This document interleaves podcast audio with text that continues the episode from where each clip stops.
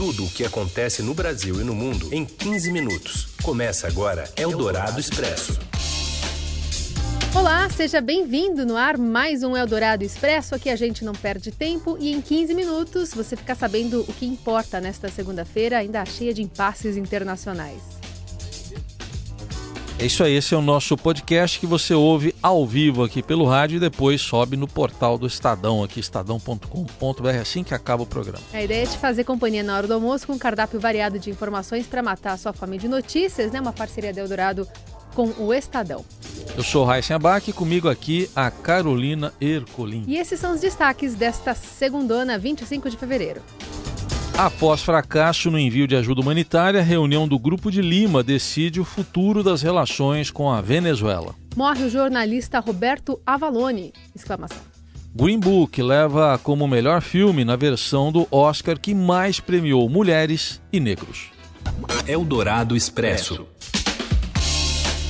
Começar falando sobre a crise na Venezuela, a crise de governabilidade que está sendo discutida agora em Bogotá, na Colômbia, em mais uma reunião do grupo chamado Grupo de Lima. Esse fórum de discussões conta com a participação de 14 países da região, mais os Estados Unidos, e o vice-presidente Hamilton Mourão representa o Brasil nesse encontro. Defende uma postura de não intervenção na Venezuela. O colunista Alexandre Garcia afirma que, apesar de coordenar o governo de Nicolás Maduro ou condenar o governo de Nicolás Maduro, o Brasil precisa adotar uma posição cautelosa. Pensão no Brasil também, né, por causa, por causa disso. Agora, não dá para produzir faísca num país que está sobre um campo de petróleo. Não dá. Né? E um país que tem desequilibrado no, no poder, e a colunista Eliane Cantanhede também vê com desconfiança a possibilidade de uma ação mais concreta por parte do Grupo de Lima. Agora, cá para nós, né? O que, que o Grupo de Lima pode decidir? Não tem negociação diplomática, não ninguém quer intervir militarmente, ou seja, invadir é, com tropas. É, a ajuda humanitária foi rechaçada há um impasse. O grupo vai se, vai se reunir e ninguém sabe, na verdade, o que fazer. E nessa segunda-feira, a fronteira da Venezuela com o Brasil permanece fechada por ordem do presidente Nicolás Maduro.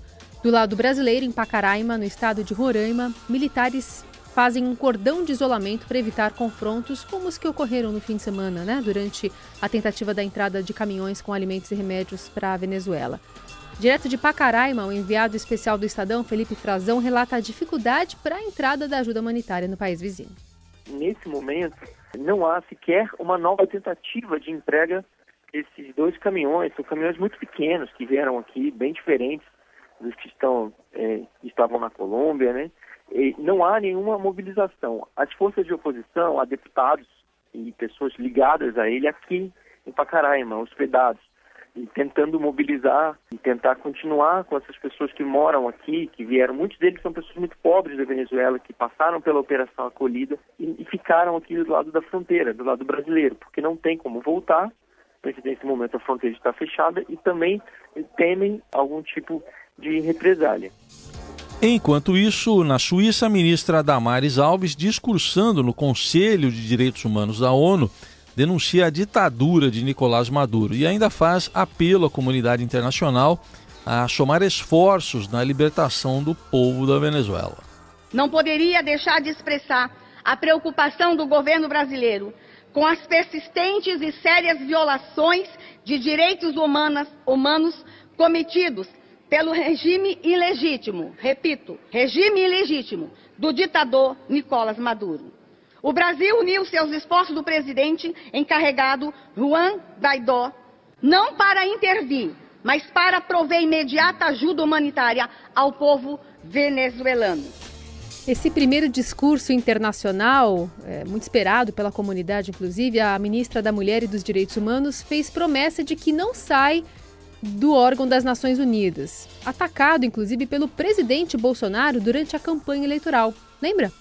Eu teria saído antes do Trump. Aquele conselho não serve para absolutamente nada.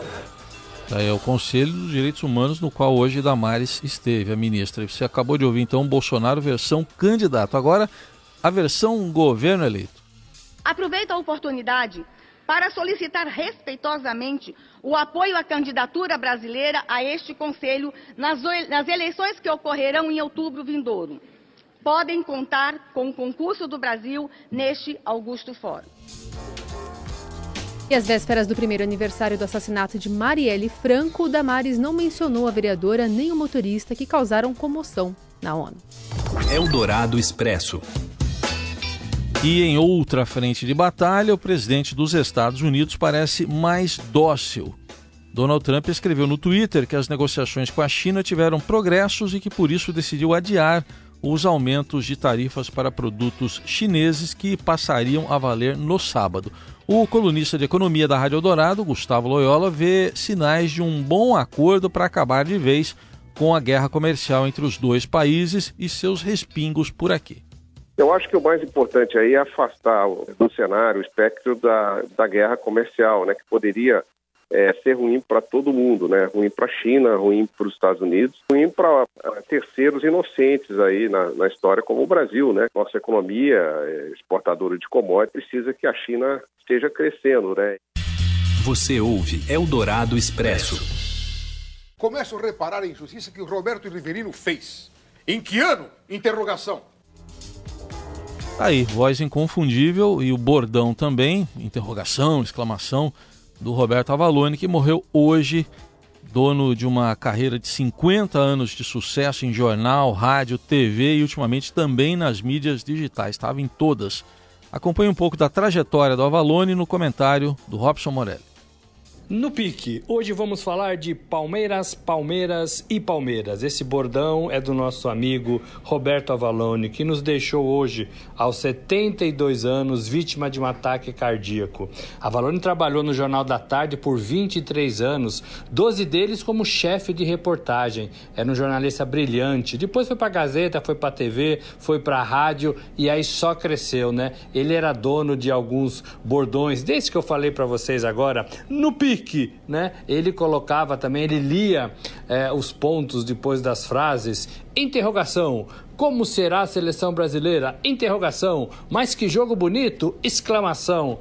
E a gente perde esse talento né, do jornalismo esportivo brasileiro. A Valônia tinha 72 anos, fez hoje, hoje de madrugada às 3h40, 3h45, ele colocou no ar o seu último post no blog do UOL. Ele tinha um blog no UOL e colocou no ar a sua última, a sua última reportagem, a sua última opinião. Enfim, o jornalismo brasileiro hoje perde um grande cara, um, grande, um cara que fez história por 50 anos, 50 anos é, defendendo aí o seu ganha-pão, fazendo jornalismo legal, bacana, divertido e acima de tudo informativo. A Valone, ele ganhou dois prêmios Essos. O prêmio Esso é o Oscar do jornalismo, né?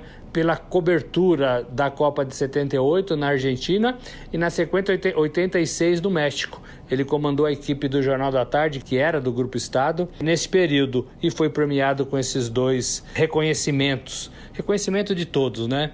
Dia triste, a gente perde um amigo, a gente perde um grande jornalista é, e a gente deseja aí força para a família do Avalane. É isso, gente. Isso aí, Morelli resumiu bem. O curioso é que o Avalone tinha contundência, tinha reverência, mas também tinha muito bom humor, né? e usava muito a tia Dora. Quem trabalhou com a Valone como a gente lembra da tia Dora.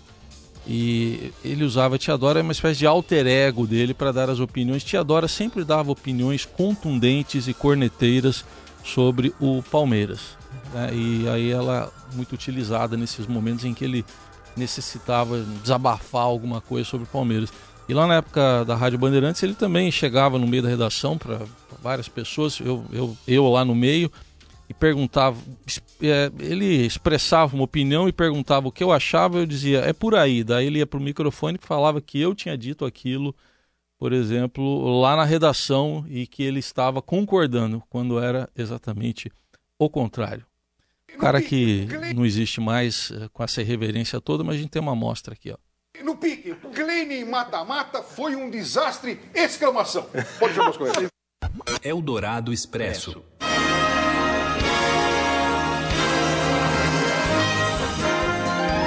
Oscar 2019 na Eldorado.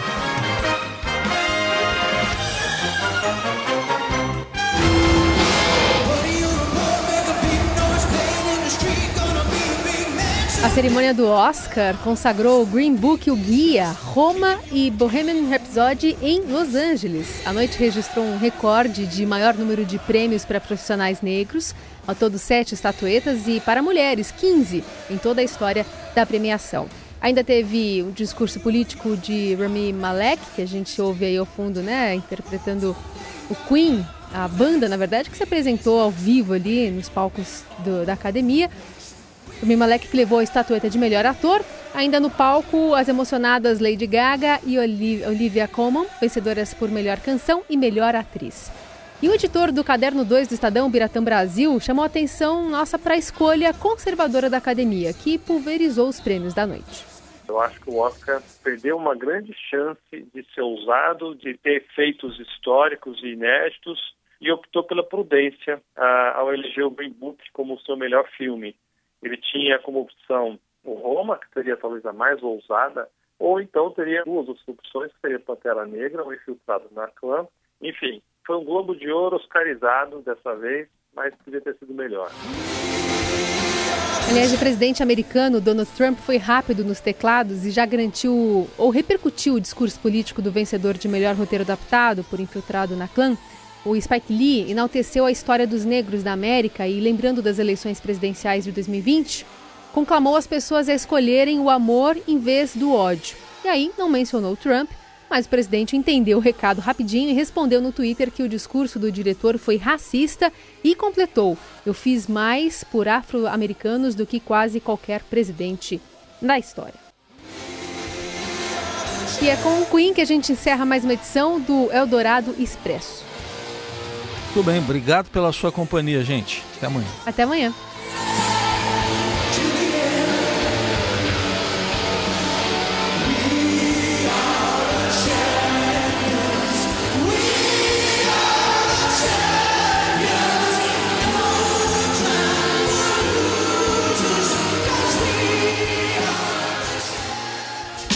Você ouviu Eldorado Expresso tudo o que acontece no Brasil e no mundo em 15 minutos.